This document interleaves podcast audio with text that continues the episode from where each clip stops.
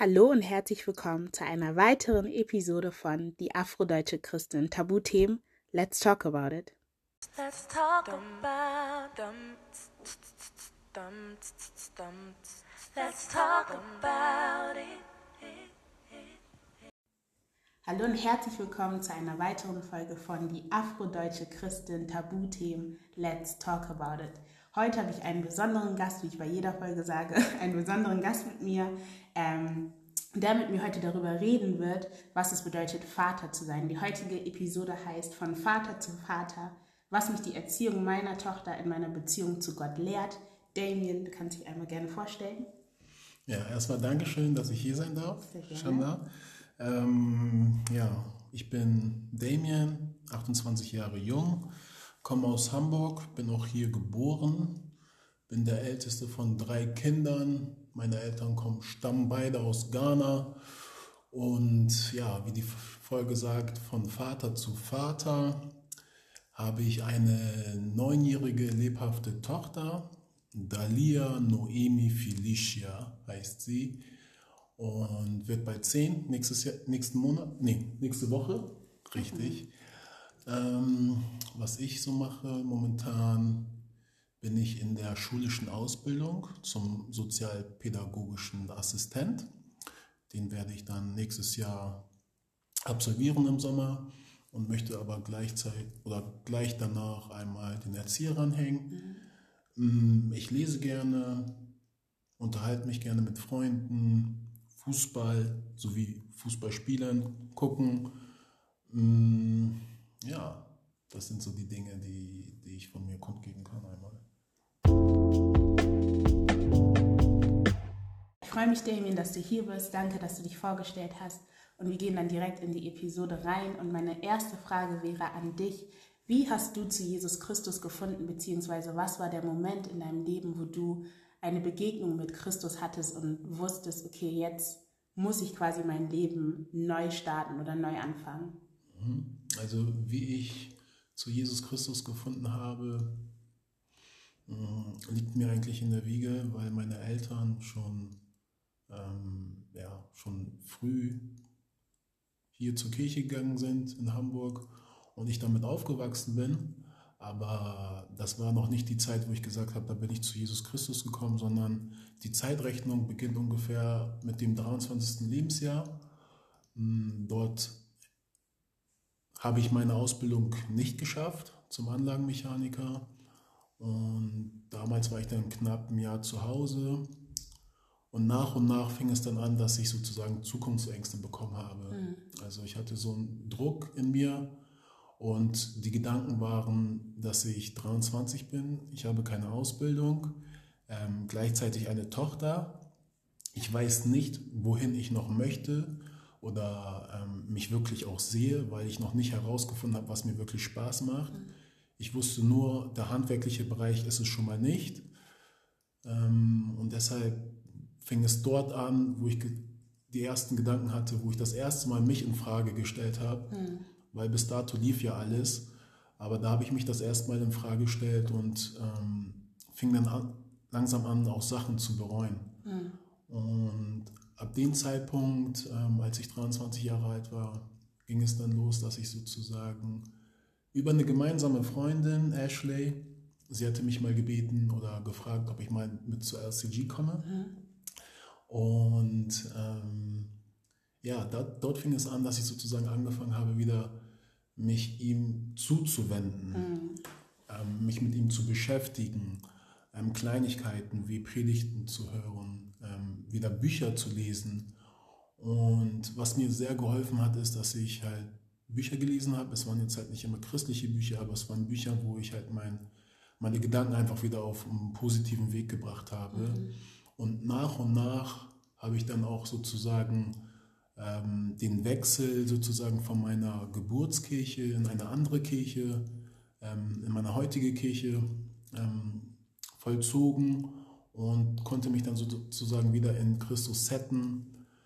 Also um das nochmal alles zusammenzufassen, mit 23, wo ich dann angefangen habe, mein Leben zu reflektieren, was ich geschafft habe, was gescheitert ist, was nicht so gut lief, mit dem Wechsel zur neuen Kirche, LGC Und ähm, nach und nach durch das Reflektieren, was ich machen möchte, ähm, dort fing es eigentlich an. Hm.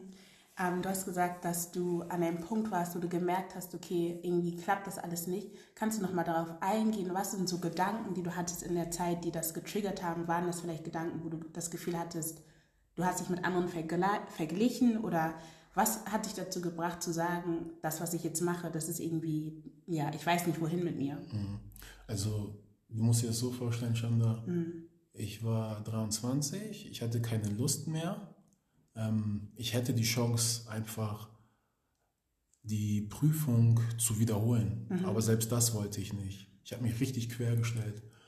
Ähm, und dann musste ich mir natürlich überlegen, okay, was mache ich jetzt?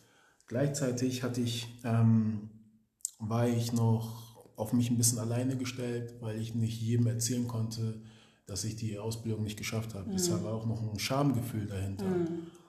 Ähm, dann kam hinzu, dass ich mit meiner Tochter, die Beziehung, die war noch nicht so, wie ich sie eigentlich hätte vorstellen, mhm. ähm, wie ich sie mir vorgestellt habe.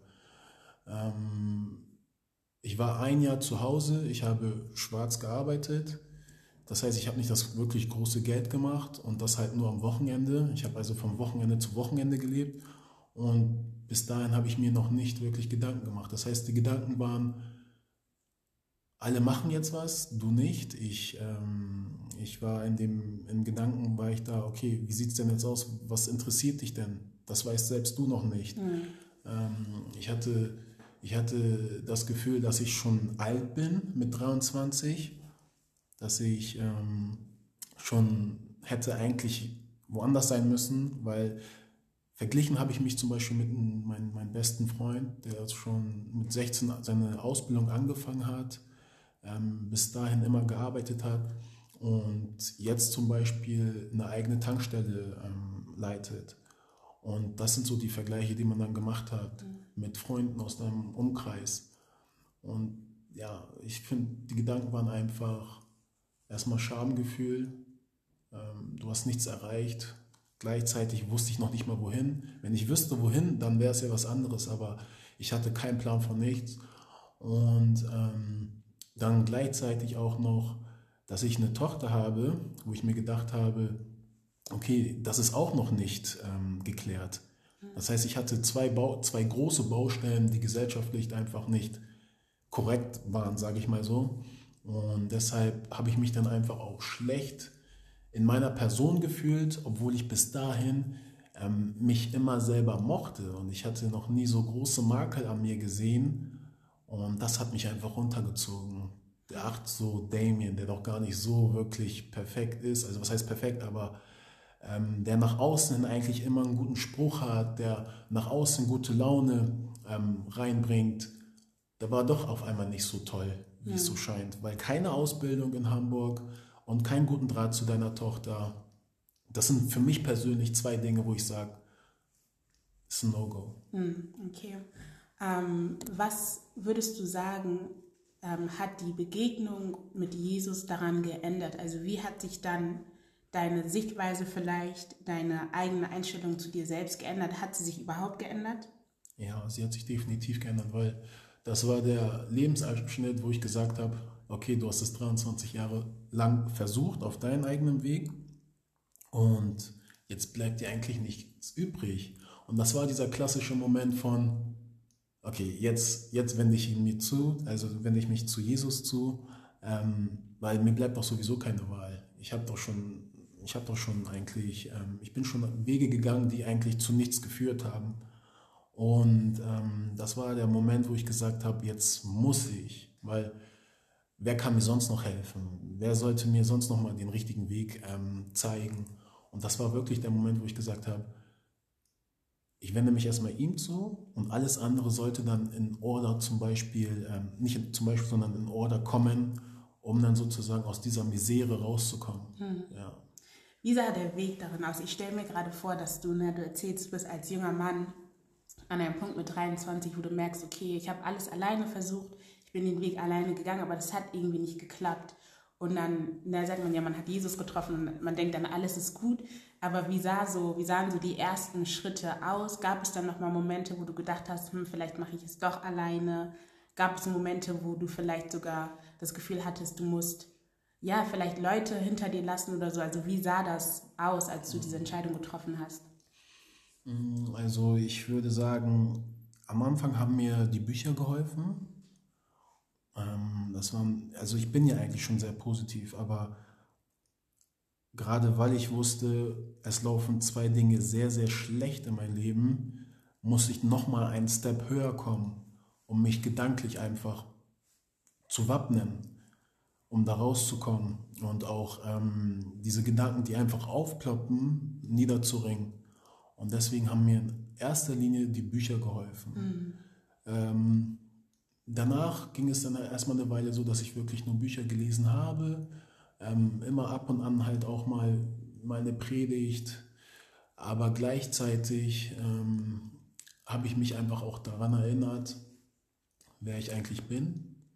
Dass selbst wenn ich, und diesen Gedanken habe ich wirklich für mich gefasst, selbst wenn ich einen Job habe, der, der mir nicht zuspricht, selbst wenn ich ähm, nicht da angekommen bin, wo ich eigentlich sein wollte, habe ich immer noch Jesus Christus oder den Herrn, weil wie schlecht kann es einem gehen, wenn du wirklich weißt, du hast eine Beziehung zu ihm. Mhm. Und das hat mich so ein bisschen hoffen lassen, das hat mir ein bisschen Kraft gegeben, ähm, da rauszukommen. Das heißt, das, was ich an Gefühlen habe, habe ich gedanklich eigentlich wieder sozusagen weggespült. Mhm. Und das war eigentlich Arbeit mit mir selber. Mhm. Ich musste viel gedanklich mit mir arbeiten.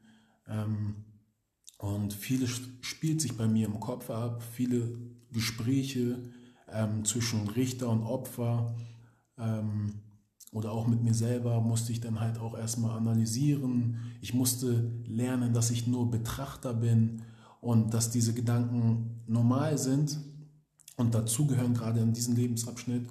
Und deshalb musste ich halt gedanklich viel ausmisten. Mhm. Ja. Also würdest du sagen, dass auch der Kampf nicht nur das Äußerliche war, also die Situation, wo du gesagt hast, ne, du hast gerade die Ausbildung abgebrochen und du hattest dann auch noch die Situation der Vaterrolle, sondern auch die Gedanken, die du dir teilweise vielleicht auch selber zugesprochen hast, dieses, ne, man ist vielleicht nicht gut genug, man hat gesehen, wie ein Freund weiterkommt und man ist irgendwie trotzdem noch an derselben, an derselben Stelle. Also wie wichtig ist es, seine Gedanken zu erneuern, beziehungsweise sich auch positiv Dinge zuzusprechen, selbst wenn man es physisch vielleicht noch nicht sieht oder es noch nicht manifestiert ist. Also für mich ist das, ich sag mal, die halbe Miete, mhm. wenn du gedanklich klar bist und zum Beispiel dir selber sagen kannst, ich mag mich. Mhm. Wirklich, ich bin eine Person, ich mag mich, mhm. wirklich. Ich mag mich selber. Ähm, ohne dabei hochnüssig rüberzukommen, mhm. ähm, ist das wirklich die halbe Miete, weil, ja, wie du gesagt hast, ähm, es ist nicht nur der äußerliche Kampf, sondern es ist der Kampf eigentlich auch mit dir. Ähm, wenn du nicht weißt, wo deine Grenzen sind, dann wirst du sie niemals erreichen können oder herausfinden. Und deswegen fängt das für mich im, Gedank im Gedanklichen an, wenn ich mir Grenzen setze, dass ich das nicht mehr schaffe, dass ich jetzt hier stehen bleibe, dann hätte ich dann auch niemals diesen Weg einschlagen können oder diesen Weg, den ich jetzt gegangen bin, mit doch nochmal eine Ausbildung zu machen mit 27. Weil ein Gedanke hätte ja sein können, oder wenn ich mich dahin begeben hätte, dass ich mir jetzt, dass ich jetzt arbeite, ich hätte mir Fixkosten anhäufen können und dann wäre ich vielleicht niemals da rausgekommen. Aber ähm, der Gedanke zu sagen oder gedanklich so fit zu sein, hat mir so weit geholfen, dass ich sagen kann heute, ähm, es ist wichtig, positiv gestimmt zu sein. Mhm. Und ähm, das ist für mich einfach wirklich die halbe Miete. Ja. Sehr schön. Dankeschön. Du hast darüber geredet, dass es zwei Rollen für dich gab, die sehr wichtig sind. Und du bist ja jetzt auf diese berufliche Ebene eingegangen. Mhm. Aber dann noch eine weitere Rolle, die sehr wichtig für dich ist, ist das Vatersein. Mhm. Kannst du uns ein bisschen darüber erzählen, ja, wie es dazu gekommen ist? Das wissen wir alle vielleicht, also na, kann man sich ja logisch denken. Mhm. Aber wie es dazu gekommen ist in deinem Leben spezifisch mhm. und wie dich das Vatersein verändert hat. Ui. Also, ja, Tabuthemen, Dinge, die wir nicht ansprechen wollen. Da sind wir jetzt genau hier richtig. Also bei mir, wie gesagt, ähm, Intro war ja aufgewachsen in christlichen Verhältnissen. Beide Eltern sind wirklich eingegliedert und haben auch ähm, Aufgaben in der Kirche. Ähm, sprich, für mich war es gar nicht möglich und ich wollte auch nicht über meine, ähm, meine Aktivitäten, die ich zum Beispiel draußen mache, mhm. ähm, zu reden. Ich hatte diesen Draht zu meinen Eltern nicht. Und hier möchte ich aber trotzdem sagen, trotzdem habe ich jede Liebe erfahren, die ich brauchte oder mhm. meine, meine Geschwister.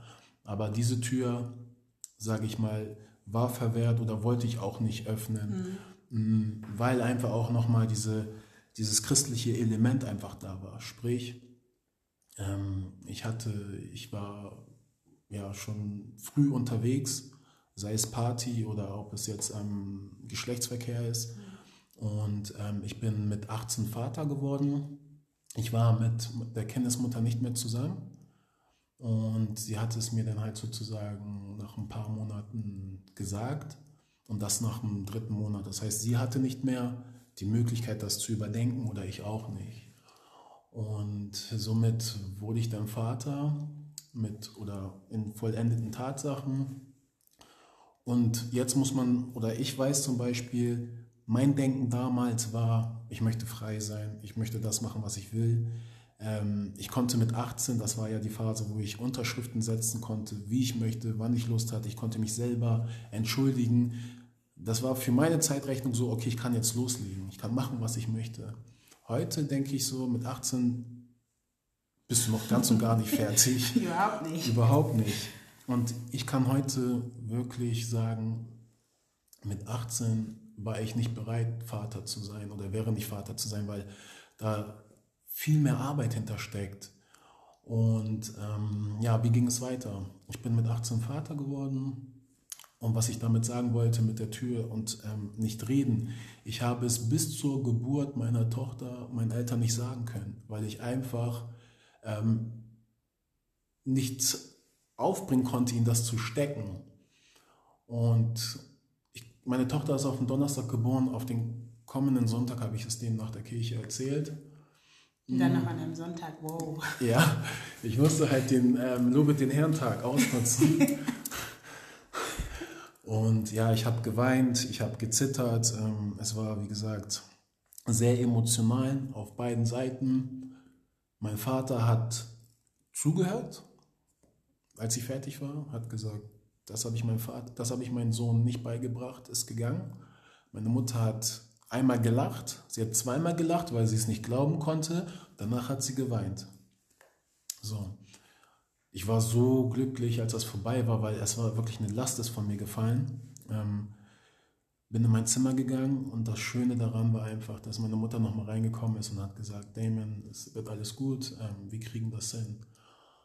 Und dann einfach nochmal, um diesen Aspekt christlich aufgezogen nochmal zu, ähm, zu unterstreichen, ein paar Wochen später war ich dann mit meinem Vater in der Küche und er hat mit mir Bible Studies gemacht, warum Geschlechtsverkehr oder Sex vor der Ehe ähm, nicht gut ist. Ja? So, so waren die Verhältnisse. Ähm, ja, so habe ich das erstmal erlebt, aber ich hatte dann halt Rückenwind durch meine Geschwister und meine Mutter. Mein Vater dann erst ein bisschen später, aber das hat sich dann auch alles ähm, sozusagen eingelenkt. Hm. Okay.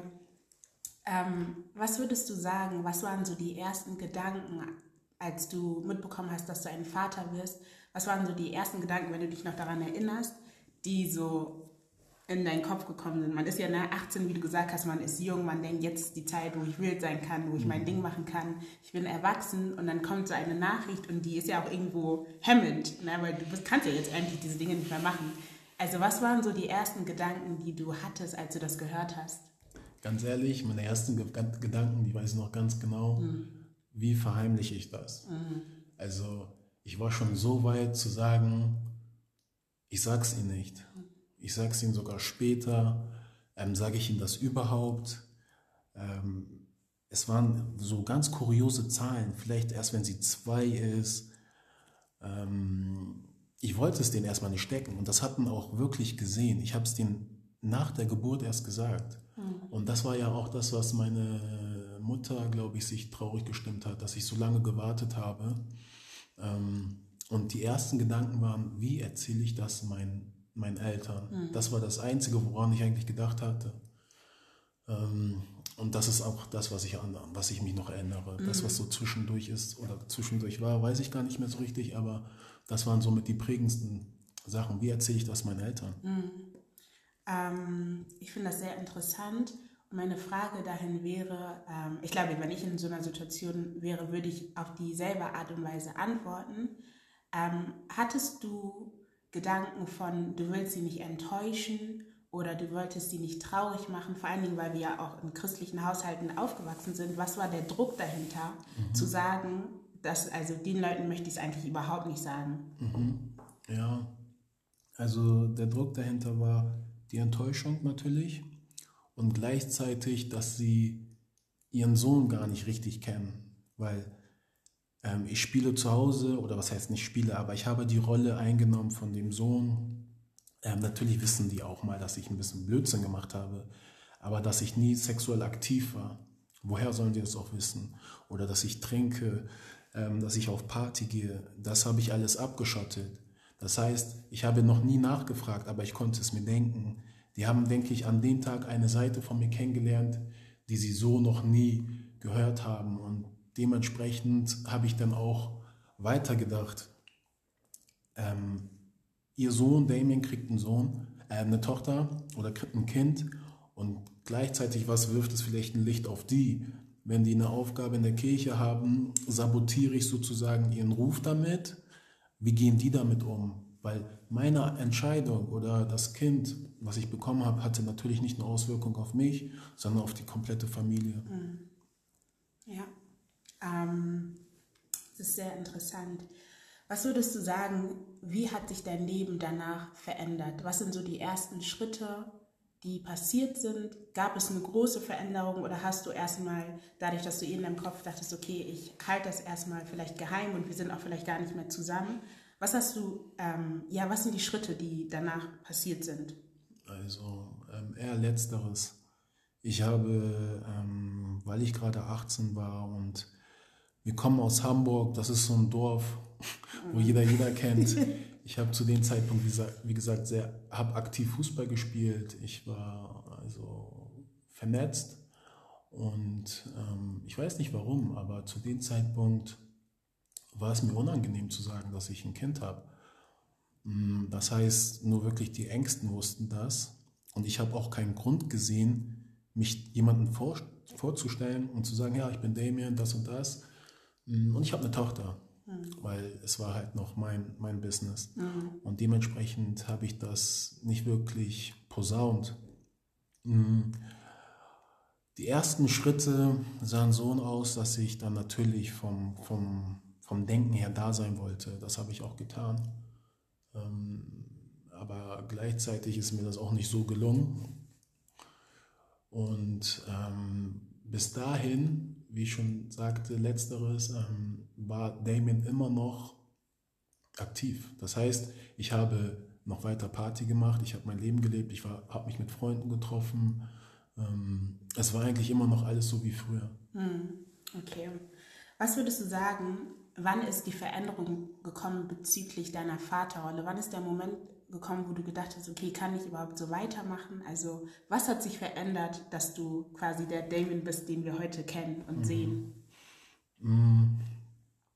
Da müsste ich einmal aufgreifen, dass ich meine Tochter, ich glaube, zwei bis dreimal eine längere Zeit nicht gesehen habe und wir auch zweimal vor vom Gericht waren sozusagen und sozusagen mit dem fünften Lebensjahr, das war das zweite Mal, sozusagen nach dem zweiten Gerichtstermin, äh, da habe ich für mich gesagt, okay, da muss jetzt eine Veränderung kommen. Ähm, das war dann auch ungefähr von der Zeitrechnung her sogar auch da, wo ich dann mit der Ausbildung ähm, abgeschlossen hatte mhm. oder nicht abgeschlossen hatte. Und ähm, wo ich mich ein bisschen auch wieder Gott zugewandt habe, da fing es dann sozusagen, wo ich gesagt habe, okay, hier und nicht weiter. Und deshalb war für mich klar, okay, ich muss jetzt was tun, weil ich habe vieles nachzuholen und ähm, es ist auch viel verloren gegangen, muss ich ehrlich gesagt zustehen. Aber es war noch nicht zu spät, um eine Bindung und eine Beziehung zu meiner Tochter aufzubauen. Let's talk about it. Von Vater zu Vater. Vater, Vater, du gabst deinen geliebten Sohn her für meine Seele. Du hast ihn durch etliche Prüfungen gehen lassen, damit meine Sünden bedeckt werden. Dein Sohn musste Dinge erleiden, die heute nicht mal mehr vorstellbar sind. Und selbst da warst du immer noch bereit, ihn zu opfern. Unseretwegen? Er musste sterben, weil deine Liebe veranlasste, eine Lösung für das Problem zu bieten. Jetzt stellt sich mir die Frage, wie schwer war dies für dich? Ich habe nie über deine Gefühle nachgedacht, wie es dir dabei ging. Ich sehe dich immer als einen mächtigen Vater, der alles weiß und alles sieht. Du bist der einzig wahre Gott. Deine Worte haben Gewicht und bringen Leben. Aber all dies zeigte nicht auf, wie du dich dabei gefühlt hast, ihn zu verlieren. Selbst wenn alles geplant war und du ihn zu deiner Rechten sitzen hast, war es nicht einfach, oder? Vater, meine und deine Tochter schläft gerade und es ist mir unvorstellbar, sie zu opfern, aber das hast du getan mit deinem geliebten Sohn, Jesus Christus. Ich kann meine Dankbarkeit nicht voll ausdrücken, weil ich weiß, dass mit dem Alter deine Liebe mich noch tiefer treffen wird. Von Vater zu Vater danke ich dir. Mögest du mein Maßstab sein in jedem Bereich, möge ich diese Liebe niemals vergessen und dich mit meinem Leben verherrlichen. Amen. Wie hat das Vatersein deine Sicht auf Gott und die Welt verändert, als du dann gemerkt hast, hey, ich bin jetzt 23, zweiter Gerichtstermin, ich habe sie lange nicht mehr gesehen, ich möchte was ändern. Was hat es in dir gemacht? Und vor allen Dingen, du bist ja dann auch frisch gerade in der Phase gewesen, Gott wieder neu kennenzulernen. Hat das dazu beigetragen, auch vielleicht deine Beziehung zu Gott zu festigen? Hat es überhaupt geholfen? Genau. Also zu dem Zeitpunkt habe ich mir noch nicht so große Gedanken darüber gemacht, aber heute kann ich sagen, dass sich ähm, die Sicht auf die Welt sich für mich nicht verändert hat, aber ähm, ich habe mir darüber Gedanken gemacht, wie ich oder ja, wie ich meine Tochter vorbereite auf diese Welt. Und für mich war von Anfang an klar, dass sie Selbstliebe braucht, weil ich habe dann natürlich auf mich geschaut, wie komme ich mit der Welt klar, wie komme ich mit den ganzen Geschehnissen in der Welt klar. Und wir alle wissen, dass man ein sehr, sehr dickes Polster braucht. Und vorab haben wir gesprochen gedanklich. Du bist nicht, auch nicht immer gedanklich auf dem, auf dem höchsten Niveau und man kann sich sehr schnell sehr klein machen. Und dann haben wir nochmal diese Wettbewerbs, ähm, Wettbewerbs, ähm, wie sagt man So das? Drang. zum Genau, diese, für dieses Wettbewerbsdrang. Und dementsprechend ist es für mich wichtig, dass ich meiner Tochter bringe, sich selbst zu lieben. Wenn du das schaffst, dich selbst zu lieben, und jetzt spreche ich wieder für, für mich, ähm, wenn ich sagen kann, ich mag mich, ähm, ich kann über meinen Blödsinn lachen, alleine im Bett, wo ich sage, ach Damon, du bist so doof, ne? Ähm, wenn du in dein Spiegelbild gucken kannst und jede einzelne Makel einfach mal anschaust so, und trotzdem sagst, ich bin hübsch und ähm, du guckst und dich trotzdem verändert hast, jetzt von dem Jahr 23, wo ich 23 bis jetzt. Ich habe auch mehr Kilos drauf, ich spiele kein Fu- Fußball mehr, aber ich mag mich immer noch so, wie ich bin. Ähm, wenn, du, wenn du das schaffst, so zu dir zu sagen, ähm, dann kommst du sehr, sehr, sehr weit im Leben. Und dann glaube ich auch, dann kann meine Tochter ähm, mit vieles ähm, ja, für sich aufnehmen, es verarbeiten und es dann einfach abgeben, ohne, ohne es dann in sich zu behalten. Das wäre einmal der Punkt, ähm, wie ich die, wie ich das, also wie ich jetzt nicht die Welt sehe, sondern einfach, ähm, was meine Tochter braucht, ist sehr wichtig, die Selbstliebe zu sich selber. Ähm, die Sicht auf Gott, das ist nochmal ein schönes Thema, weil mir ist aufgefallen, dass ich sozusagen, ähm, der Vater oder unser Gott hat mich sozusagen hier eingesetzt als erdlichen Vater. Das heißt, ich, ich kann eigentlich fast jede ähm, ich nehme fast jede ähm, Rolle ein, die er im Himmel einsetzt, ähm, einnimmt. Bloß bis auf dieses Wunderwirken und und und. Aber sonst eigentlich sind da nicht sehr viele Abstriche.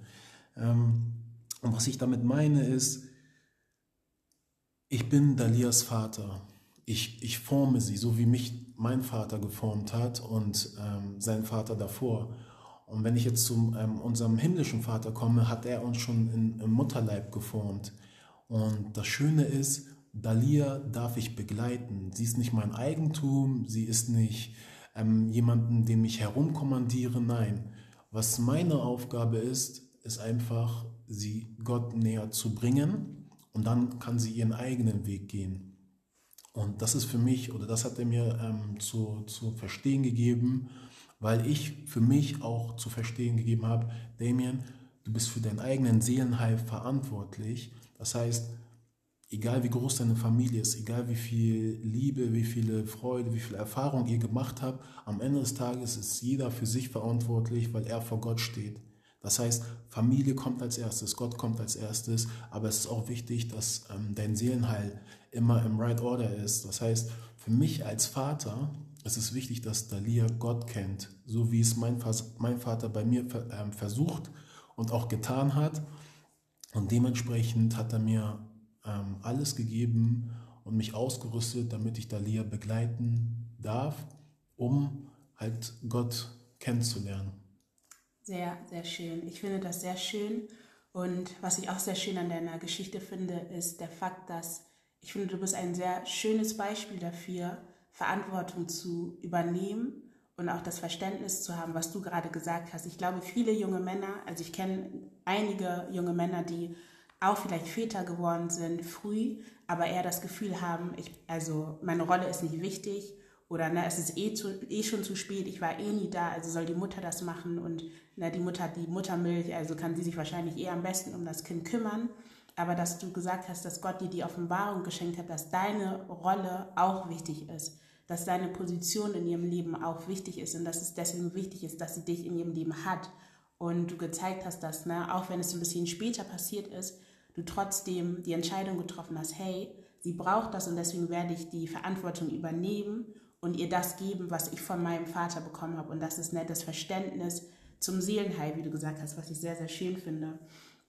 Ähm, was würdest du sagen, was ist es, dass die Beziehung zu deiner Tochter dich gelehrt hat, aber auch heute lehrt? Was sind so Dinge, die du lernst, wo du sagst, okay, ich weiß, warum Gott das hier gemacht hat? Mhm. Das allererste, was mich meine Tochter gelehrt hat, ähm, ist Vergebung. Mhm. Also die Beziehung zu meiner Tochter ist Vergebung. Mhm. Und wenn ich jetzt ein bisschen tiefer gehe und wenn man jetzt nochmal dem ein bisschen kennenlernen möchte oder was von, wenn ich mir jetzt von mir was preisgebe, dann ist es nicht einfach so, ja, ich bin Vater geworden. Nein, ähm, ich bin Vater von Dalia, sie ist neun Jahre. Und was passiert ist, ist, dass Dalia eine Art Bindungsstörung hat. Das heißt, sie ist ähm, schon lange in therapeutischer Behandlung und das ist eine Bindungsstörung, die auch gleichzeitig einherkommt mit einer Impulsstörung, einer Emotionsstörung. Ja? Das spiegelt sich im, ähm, im Alltag, in der Schule und einfach im Miteinander wieder. Ja? Und ähm, was meine ich damit? Wutausbrüche, ähm, wovon ich gesprochen habe, Selbstliebe. Sie hatte keinen Selbstwert. Ähm, Streitigkeiten zu Hause, Streitigkeiten draußen, Klauen, Lügen, selbstverletzend ähm, und sogar ausgesprochen, dass sie nicht mehr leben möchte. Und das mehrmals und oft. Ja. Was ich jetzt sagen wollte mit Vergebung ist, dass ähm, wenn wir diese Streitigkeiten hatten und mit Dalias Verhalten es nicht immer richtig, ähm, nicht gut, also nicht einfach war, war trotzdem für Dalia am nächsten Tag alles in Ordnung. Papa, willst du kuscheln? Und ich, derjenige, der noch richtig in seinem Groll gefangen war, konnte ihr das nicht geben. Ich konnte nicht, ich habe sie abgewiesen. Und da habe ich dann gemerkt, oh wow. Und da komme ich jetzt zur Sicht vom Vater. Er hat mir in vielerlei Hinsichten vergeben. Er hat mir vergeben, dass ich vielleicht sexuell unzügig war. ähm, dass ich Trunksucht mehrmals begangen habe, ähm, Drogen genommen habe, gelogen. Wenn nicht sogar habe ich so irgendwo auch schon mal meinen Vorteil rausgeholt, weil ich so ein charmanter junger Mann bin. ähm, und er hat mir jedes Mal vergeben. Und ich weiß, ich kann auf seine Vergebung hoffen. Nicht mal hoffen, ich weiß um seine Vergebung. Ich kann jedes Mal zu ihm zurückkommen. Und da habe ich gemerkt bei meiner Tochter, das gibt er mir jedes Mal und ich kann das meiner Tochter nicht geben. Mhm. Und da habe ich gemerkt, da läuft irgendwas falsch. Mhm. Weil er hat mich ja eingesetzt. Das heißt, ich konnte aus der Sicht von unserem Vater, himmlischen Vater, mhm. mich jetzt selbst reflektieren. Und dann war da Dalia. Ja? Und so habe ich dann das erste Mal sozusagen in der Beziehung zu meiner Tochter nochmal dieses Schlagwort Vergebung, das wurde nochmal ein bisschen tiefer. Ähm, das war einmal die Vergebung. Mhm. Ähm, dann für sie war halt jeder Tag neu. Das heißt, ähm, ab dem Zeitpunkt, wo sie schlafen gegangen ist und dann wieder aufgewacht ist, war ein Tag neu. Das, was war, das, was gestern und in der Woche passiert ist, war vergessen.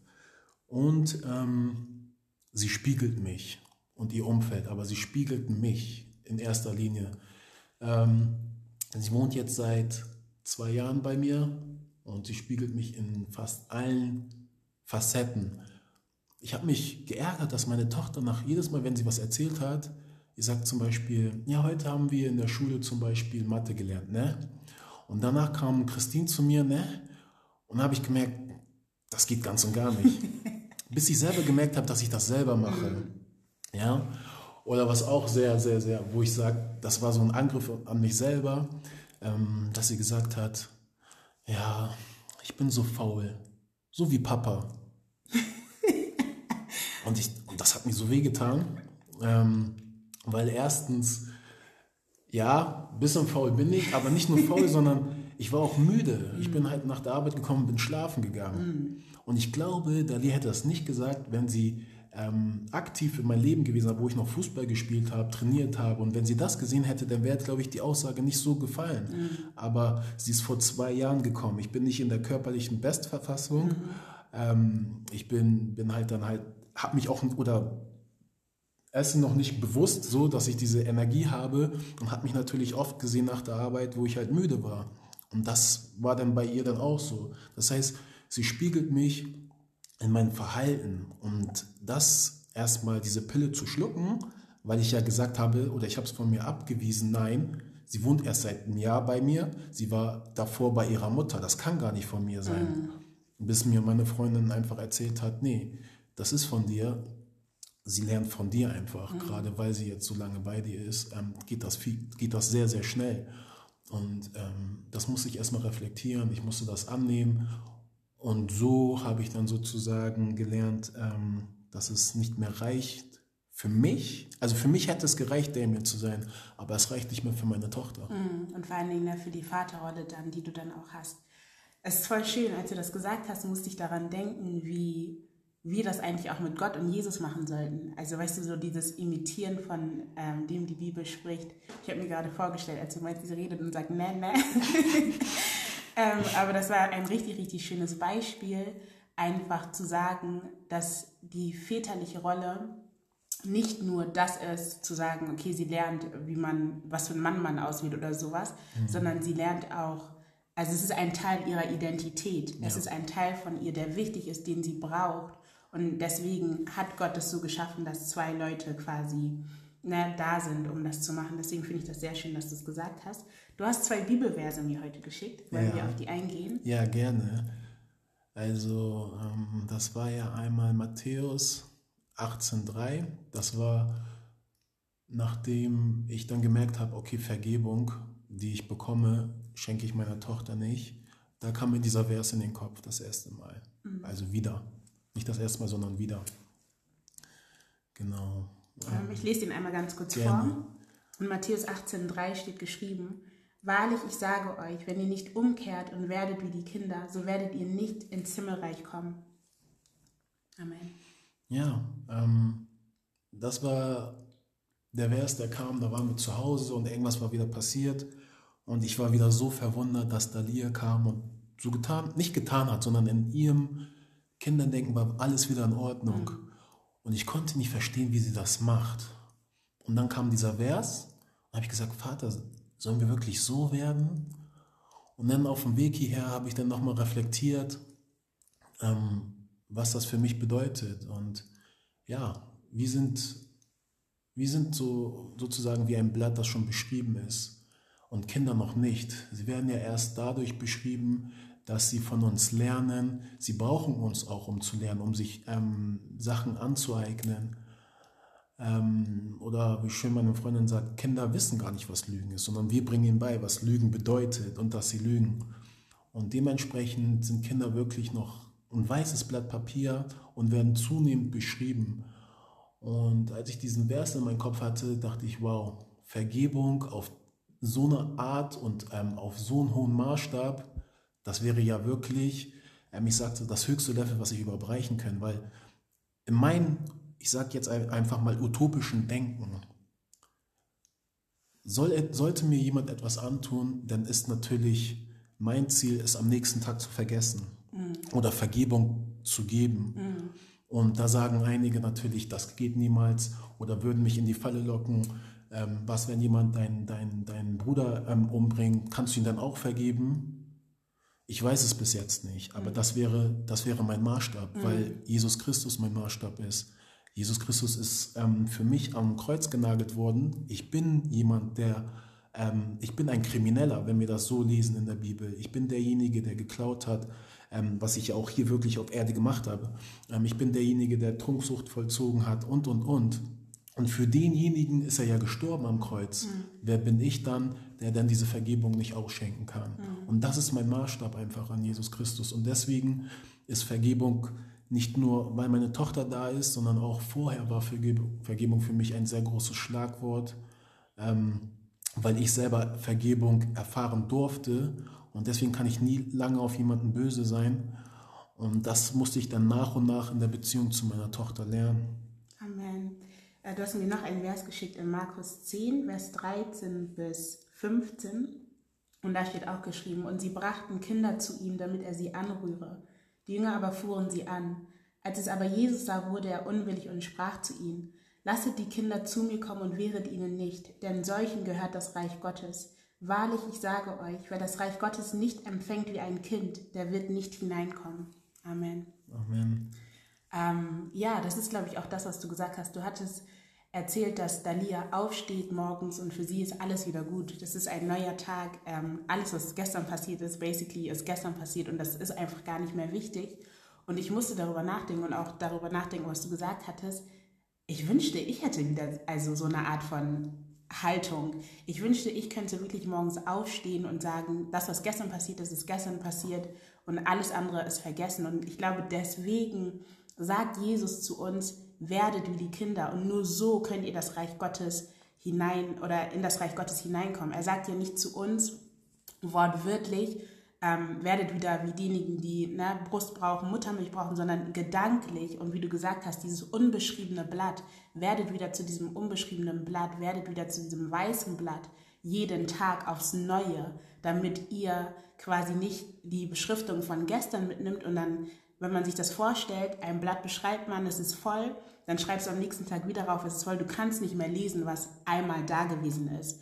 Und ich glaube, also so kann ich mir das bildlich vorstellen, dass Jesus sagt, alles, was aufgeschrieben wurde, das, was Platz einnimmt, lass es gestern zurück. Also lass es in dem Gestern zurück und nimm das Blatt so mit, dass du neu schreiben kannst.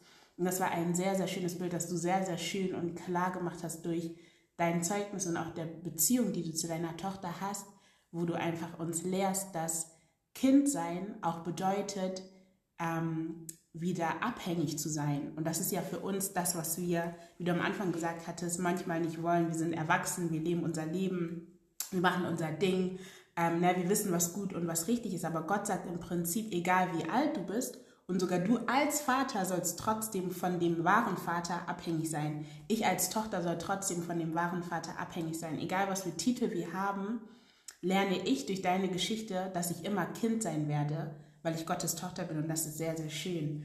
Ähm, was sagt dir dieser Vers? Als du den Vers gelesen hast, du hast dir gesagt, in der Situation ist es hochgekommen. Was hat das mit dir gemacht? Mm, also ich fand es erstmal gut, weil, also was heißt gut? Ähm, ich fand gut, dass ich so wie ich bin, weil ich war schon immer ein bisschen Kind. Ich kann mich schnell, ich sage jetzt nicht kindlich verhalten, aber ich kann mich selbst ähm, jetzt ein bisschen vergessen, um einfach Kind zu sein. Ja, das heißt, wenn ich spiele, dann spiele ich. Ich mache auch diese Geräusche. Ich war jetzt gestern beim Freund, wir haben Legos gespielt. Ich mache diese Geräusche, wenn ich diesen Raumschiff gemacht habe. Und ich spiele wirklich herzlich mit Kindern. Das heißt, ähm, da sind wirklich Szenen, wo ich sage, mach mal jetzt so, damit ich jetzt so ein Geräusch mache und dann gibst du mir so eine Faust und dann mache ich mein Gesicht zur Seite und dann, also wirklich, ich kann mich da hineinversetzen. Mhm. Und ähm, ich finde persönlich für mich, das ist ähm, wichtig, weil ich gerne halt auch, ähm, ich arbeite zurzeit mit Kindern. Ähm, ich denke, das ist ein wichtig, also ist eine gute Eigenschaft. Ähm, für meine kommenden Kindern ist das wichtig, dass sie nicht nur starr jemand da haben, sondern der einfach auf ihre Ebene herunterkommen kann, nicht im Sinne von ähm, jetzt wirklich klein machen, sondern wirklich versuchen, in ihre Welt einzutauchen. Und ähm, wenn ich jetzt einen Blick auf unseren Gott schaue, dann ähm, ist es wirklich, dass wir nicht mehr uns darauf verlassen, von, auf unsere Erfahrung, die wir gemacht haben, ähm, was wir erlebt haben, sondern dass wir wirklich das, was wir gerade erlebt und erfahren haben, dass wir das versuchen Stück für Stück nicht mehr diese Gewichtung zu geben, sondern die Gewichtung auf Gott zu legen, das, was er in die Bibel geschrieben hat, das, was er uns als Anleitung gegeben hat, dass wir uns mehr darauf vertrauen, weil genau da ist ja die Zwickmühle. Wir haben viel erlebt. Ich kann sagen, mit 23 habe ich schon viel erlebt. Ähm, einige, die sind noch älter, 60, die haben noch einen größeren Schatz an Erfahrung. Und darauf verlassen wir uns ja. Und deswegen kommt ja auch dann diese Routine einmal. Ja, ich verlasse mich auf meine Routine, weil ich ja so vieles schon so häufig gemacht habe. Und da ist das, wo ich sage, da kommen wir dann nicht mehr weiter, weil wir uns auf uns verlassen. Aber ich finde gerade, ähm, und das ist ja so schön an Gott, er möchte ja, dass wir an etwas glauben, was nicht da ist. Er möchte, dass wir uns fallen lassen können, dass wir Hoffnung haben. Und am Ende des Tages ähm, wenn ich jetzt auf meine Tochter gucke, für sie bin ich alles, also für, für äh, ihre Eltern sind alles. Ähm, sie, sie vertraut uns als Bezugsperson, ähm, ohne wirklich Zweifel zu haben. Und das, denke ich, das können wir an Kindern lernen. Let's talk about it. Ja, wir kommen zu dem letzten Teil beziehungsweise zu der letzten Frage und die wäre, was würdest du deinem 15-jährigen Ich als Ratschlag geben, beziehungsweise stell dir vor, du hast deine jüngeren Brüder hier oder jüngere, jüngere Männer, die dir zuhören. Was würdest du denen als Lebenselixier sozusagen mitgeben von dir, von deiner Geschichte? Mhm. Also, ich denke, Gott ist ein einfacher Gott. Ähm, er, er, er ist nicht sehr kompliziert und deswegen fällt da auch meine Antwort sehr einfach, dass du auf Gott vertraust und ähm, dass du dir Gedanken machst, sage ich mal. Mhm. Weil wenn ich überlege, wie alt war ich, als ich, also wie war mein Denken, da war, Gott hatte da keinen Platz. Und Gott hatte ähm, Sonntagsplatz für anderthalb Stunden, wenn ich pünktlich war. Und ähm, was ich mir wünsche, ist, dass du so früh wie möglich dir einfach nur Gedanken machst und dich auseinandersetzt mit seinem Wesenszug ähm, wer für dich ist, dass du dir diese Frage stellst. Also ich wünsche mir, dass man sich ein bisschen mit ihm auseinandersetzt, aber zeitgleich ähm, herauszufinden, wer du wirklich bist, ähm, um gleich deine, die Weichen zu stellen, weil ich persönlich musste, bevor ich die, ähm, die Ausbildung angefangen habe, musste ich auch gucken, okay, passt das wirklich für mich? Weil ich habe in diesem Bereich auch noch nie gearbeitet gearbeitet. Und ich hatte eine Zeit lang ähm, Schwierigkeiten ähm, herauszukristallisieren, was sind denn meine, meine, meine ähm, Gaben, meine Talente, was kann ich gut. Und dementsprechend habe ich auch für mich auch noch keinen Job gefunden, wo ich reinpasse. Jetzt heute kann ich sagen, es sind nicht gleich diese ähm, Talenten oder Gaben, die man vielleicht in der Jobbeschreibung braucht. Aber heute merke ich zunehmend, dass das wirklich Sachen sind, ähm, die mir in die Wiege gelegt sind. Und ähm, das sind so Sachen wie, dass ich schnell vergeben kann, dass ich dann nicht mehr wirklich ähm, Groll in mir hege, dass ich liebenswert bin, hilfsbereit und ähm, dass ich einfach versuche, jeden Menschen so zu sehen, ähm, wie, er vor, wie er sich vorstellt und dass ich ähm, versuche, das höchste Maß an Liebe jemandem zu geben, den ich halt, was ich halt geben kann. Aber das musste ich erstmal für mich akzeptieren und das habe ich erst geschafft, als ich viel ähm, reflektiert habe, wer bin ich und mir auch diese Frage gestellt habe, was soll ich hier machen? Also um das nochmal zusammen, ähm, einmal noch mal zusammenzufassen, als allererstes, lerne Gott kennen und gleichzeitig mach dir Gedanken über dich selber. Wer bist du? Was kannst du gut? Und vielleicht auch einfach, was du nicht so gut kannst, damit du mit den guten Seiten das sozusagen überdecken kannst. Nicht, dass du das, das verleugnest, sondern dass du versuchst immer die starken Seiten zu trainieren. Ähm, und dann würde ich hier nochmal auch gerne meinen Vater, und jetzt nicht meinen himmlischen Vater, sondern meinen Vater einfach ins Spiel bringen.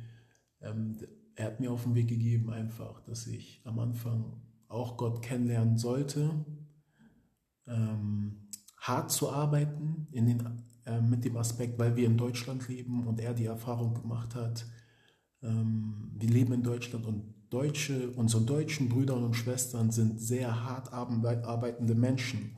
Und daran hat er sich ein Beispiel genommen und das hat er mir mit weitergegeben, um dann dir einen Plan zu machen. Und mit Plan meinte er auch, mach dir Gedanken darüber, bring es vor Gott und dann kriegst du die Vision. Und ich war auch sehr, sehr, sehr lange ohne Vision. Ähm, die Vision wird immer klarer. Ich weiß, wo der Weg jetzt hingeht. Aber wie es am Ende aussieht, weiß ich noch nicht. Aber ich weiß ganz genau, es wird mit Menschen zu tun haben, denen ich helfen werde. Amen. Das ist der Plan. Vielen, vielen Dank, Damien, dass du hier warst, dass du deine Geschichte geteilt hast, dass du offen warst, ähm, dass du ehrlich warst. Ich weiß selber, dass es nicht einfach ist und dass man manchmal diese Dinge hört und denkt, ja, oh cool, dass die Person ähm, das geteilt hat, aber ich weiß, wie viel dahinter steckt und wie viel man von sich selbst loslassen muss, um solche intime Dinge zu teilen. Ähm, aber ja, vielen, vielen Dank, dass du das gemacht hast und ich bete einfach für jeden, der zuhört, jeden, der vielleicht in so einer Situation ist oder in einer ähnlichen Situation war und nicht wusste, wie er damit umgehen kann, dass er sich einfach an deinem Leben ein Beispiel nehmen kann, aber nicht nur an deinem Leben als Person, sondern auch sehen kann, wie du quasi dich daran hangelst und alles daran tust, ähm, da rauszukommen und es besser zu machen und dass es einfach nicht zu spät ist. Das ist auch eine Sache, die ich zeigen wollte, weil manchmal denkt man, na, wie gesagt, vielleicht ja nach fünf Jahren, sechs Jahren, man geht auf die 30 zu, soll ich überhaupt noch zurückkommen? Bringt es überhaupt noch was in das Leben meiner Tochter, meines Sohnes zu dringen? Aber du zeigt, zeigst uns, wie wichtig es ist, das zu machen und vor allen Dingen nicht nur für das Kind, sondern auch für einen selbst den Wachstum, den du durchleben durftest, den Wachstum, den du immer noch durchlebst, die Lektion, die du lernen darfst, ähm, auf eine sehr intensive Art und Weise. Und das finde ich sehr, sehr schön. Deswegen vielen, vielen Dank, dass du dein Zeugnis mit uns allen geteilt hast. Danke, dass du dich von Gott hast nutzen lassen. Und danke, dass du mein Gast warst für die Folge. Das war's von uns. Danke, dass ihr zugehört habt. Eine weitere Folge von Die Afrodeutsche Christin Tabuthemen. Let's talk about it. Let's talk about it.